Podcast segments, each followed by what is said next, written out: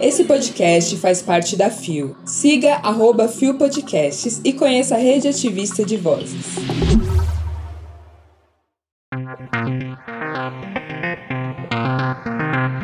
Sam Smith fala sobre homotransfobia.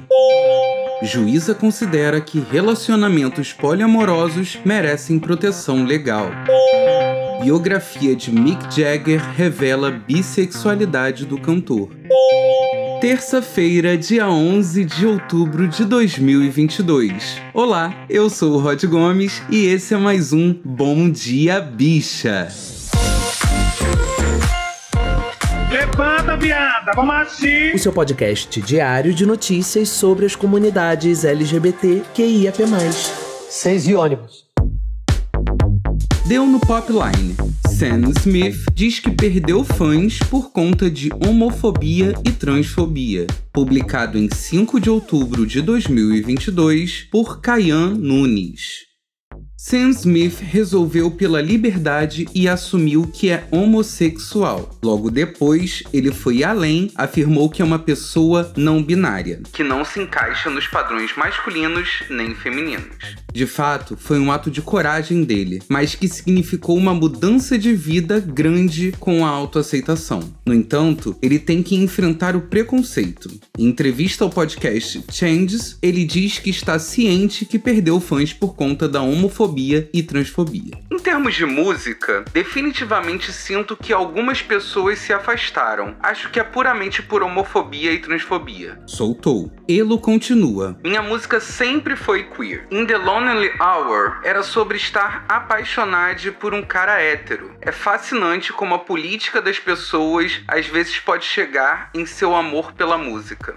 Sam Smith não quer ser uma ameaça aos gêneros pré-definidos. Para ele, o importante é levantar uma conscientização de uma terceira via. Definitivamente não estou tentando destruir o gênero em meus pontos de vista ou minha expressão. Nesse momento, o que é necessário é apenas reconhecer que existe uma terceira caixa e que as pessoas trans existem. A vida de todos é tão importante quanto a dos outros. Explica que a homofobia e que a transfobia impacta diretamente na vida da gente todos os dias, em todos os caminhos e possibilidades das nossas vidas, a gente já sabe. Eu tô cansada! Sam Smith já era uma estrela incrível, maravilhosa, antes mesmo de abordar seu gênero e sua sexualidade. Faz sentido perder fã por conta disso? Não faz. A música dele deixou de ser maravilhosa? Não. Inclusive, Unholy Com Kim Petra está, ó. Babado, maravilhoso, amém. Maravilhosa. Fica a dica aqui pra você ouvir na sua plataforma de streaming favorita. Se liga, E fica uma dica aqui pro Popline. Se a pessoa é uma pessoa não binária e ela se identifica com pronomes neutros, que no Brasil são traduzidos para elo, delo, vamos tentar traduzir a matéria toda. Eu sei que na tradução muita coisa acaba passando, porque a logística do inglês é uma e a logística do português é outra. E quando a gente vai adaptar para os pronomes neutros para a linguagem mais inclusiva, uma coisa ou outra pode acabar passando. Mas vamos tentar acolher todo mundo? Vamos? Se você quiser ler a matéria na íntegra, lembrando que tem esses pequenos probleminhas na tradução com a linguagem inclusiva, vale a pena clicar no link que está aqui na descrição do episódio.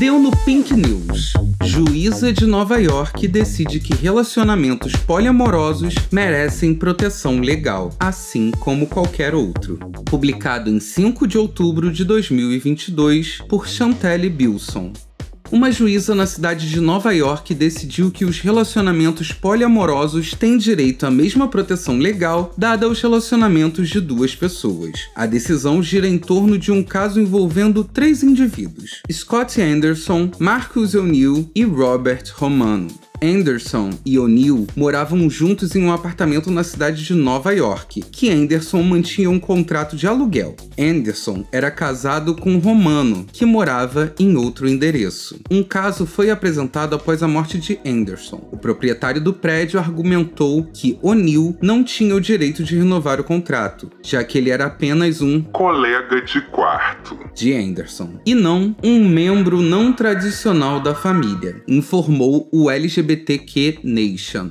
Mas no Tribunal de Despejo da cidade, a juíza do Tribunal Civil, Karen May Beckdayan, concluiu que os relacionamentos poliamorosos, envolvendo mais de duas pessoas, têm direito às mesmas proteções legais dadas aos relacionamentos de duas pessoas. A juíza citou a legislação aprovada desde o advento das uniões do mesmo sexo, reconhecidas pelo governo federal. Beckdayan questionou então por que a limitação de duas pessoas está inserida na definição de um relacionamento familiar. 2. É uma palavra código para monogamia? Por que uma pessoa tem que se comprometer com outra pessoa apenas de certas maneiras prescritas para desfrutar da estabilidade na moradia após a partida de um ente querido? Disse. Essa matéria é um babado sem fim. Porra. Porque a legislação nos Estados Unidos funciona um pouquinho diferente da legislação daqui. E esse tipo de pontuação pode refletir de inúmeras maneiras na vida das pessoas dos Estados Unidos daqui para frente. Porque isso abre um precedente para a gente começar a discutir fatos como não monogamia, que a matéria do Pink News fala como poliamor, mas não necessariamente foi sobre isso que a juíza falou, nem tampouco é a conformação relacionamental dessas três pessoas. E aí, menina, é um bafafá, é uma fofocalhada do caramba essa história, porque a galera não sabe nem se as três pessoas se relacionavam de verdade. E aí tem o proprietário lá falando um monte de bosta. Aí entra o advogado do proprietário para falar merda também, virou pro O'Neill, falou que aquilo dali não era conto de fadas. Olha, Tô passada. vale a pena se você gosta de uma fofoca, vale bastante a pena colar na matéria que tá aqui no link da descrição do episódio. Porque o caso ainda não terminou. Esse foi só um posicionamento da juíza. Ela lançou assim: vou lá, vou dizer que, que não tem problema não. Mas eles ainda vão investigar a relação da pessoa que morreu com os dois outros caras e voltar pro tribunal. Ou seja. Eu tô aqui assim, já tô esperando uma série da Netflix. Aquele, que horror, né? A morte do garoto, coitado. Abafa. Mas é isso, a gente tem que lutar pelos nossos direitos e por coisas que, infelizmente, muitas vezes passam despercebida na nossa luta, tendo em vista o tão pouco de direitos que a gente consegue garantir hoje em dia. Deu no Gay Blog. Mick Jagger viveu romance com dois colegas do Rolling Stones, revela a biografia. Publicado em 7 de outubro de 2022 por David Pazzato. A nova biografia do The Rolling Stones trouxe algumas revelações sobre os integrantes do grupo. The Stone Age 60 Years of Rolling Stones, escrito por Leslie Ann Jones, expõe affairs do cantor Mick Jagger com dois colegas de banda. Segundo o jornal britânico Daily Mirror, as investigações da autora indicam que Jagger viveu outros relacionamentos com homens famosos, além do seu conhecido romance com o músico David Bowie, que nasceu em 1947 e faleceu em 2016.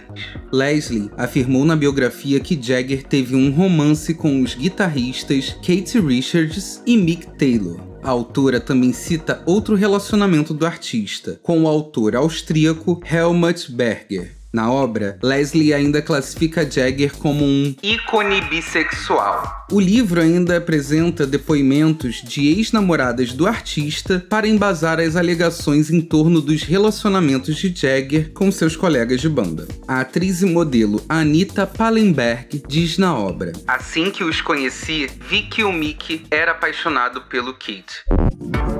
Mas hoje o programa tá só fofoca, né? Porque essa matéria daqui é o quê? É baseada em absolutamente nada. É baseada em disse-me-disse, em fala que fala. A galera do Rolling Stones aí não se pronunciou sobre o caso. Mas eu também não duvido, né, gente? Sexo, drogas e rock and roll. Você acha que alguém tinha algum critério? Então vamos dessa base? Eu realmente acredito que não, e que bom. O rock durante muito tempo ele foi muito sobre liberdade e o que o conservadorismo tem feito com a visão do rock é exatamente exatamente o que faz o rock morrer, porque tá morrendo. Chupa, queridas. O rock sempre foi uma crítica aos governos, ao sistema, aos padrões, ao pré-estabelecido, ao gênero e às sexualidades também. Então, nada mais coerente do que a galera que cantava essas músicas que exaltavam essa liberdade e muitas vezes questionavam o sistema vivesse uma liberdade de verdade. Exatamente. Mas eu não acho muito interessante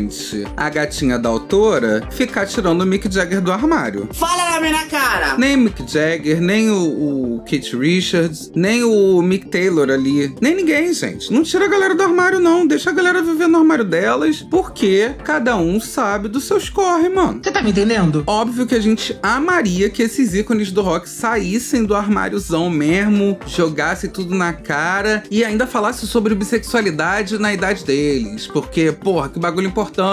Mas não necessariamente é isso que tá acontecendo, então vamos respeitar. Espero que se eles forem pessoas das comunidades, independente da sexualidade deles, que eles saibam respeitar a história das nossas comunidades, das nossas lutas e principalmente quem já tem dado a cara tapa há muito tempo. Acorda, querido. Volta pra escola, meu bem. Vamos aguardar o posicionamento da banda e quem sabe em um filme, se essa história for verdadeira. Um mega romance assim que passa eras de rock e relacionamentos, porque ai, gente, eu dei uma chupada com força nesse casalzinho. Tudo bom? Se você quiser ler a matéria completa, você já sabe, o link tá aqui na descrição do episódio.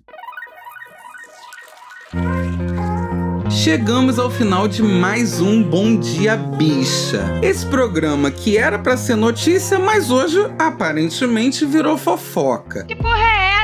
Eu queria aqui deixar um parabéns muito especial pra essa pessoa incrível que faz o nosso roteiro, que se você já reparou nos últimos programas rolaram umas matérias internacionais. O babado é certo. Você tá ligado nisso? Exatamente. Zé, eu te amo muito e eu estou pasmo com esse corre seu. De verdade. E faço questão de falar aqui no programa sim pra você que tá ouvindo a gente saber que dá um trabalhão da bosta, é um corre danado e a gente faz isso com um propósito muito sincero, que é entregar notícia de qualidade, um pouquinho de palhaçada também pra você. Eu quero aplausos. O Bom Dia Bicha tem identidade visual, edição e produção de Rod Gomes, idealização de GG, pesquisa e roteiro de Zé Henrique Freitas, que também apresenta juntamente com Nara Lívia, Rod Gomes, eu mesmo, Isa Potter e Bia Carmo. O programa integra a Fio Podcasts. Conheça os outros programas da Rede Ativista de Vozes e não deixe de nos visitar e de nos seguir nas redes sociais. Os links para as redes e para as matérias que você ouviu nesse episódio estão na descrição. E se liga porque o Bom Dia Bicha é um podcast diário, sim, de segunda a sexta, sempre às seis. Seis de ônibus. No episódio de amanhã, quem comanda é ele mesmo, Zé Henrique Freitas. Ah,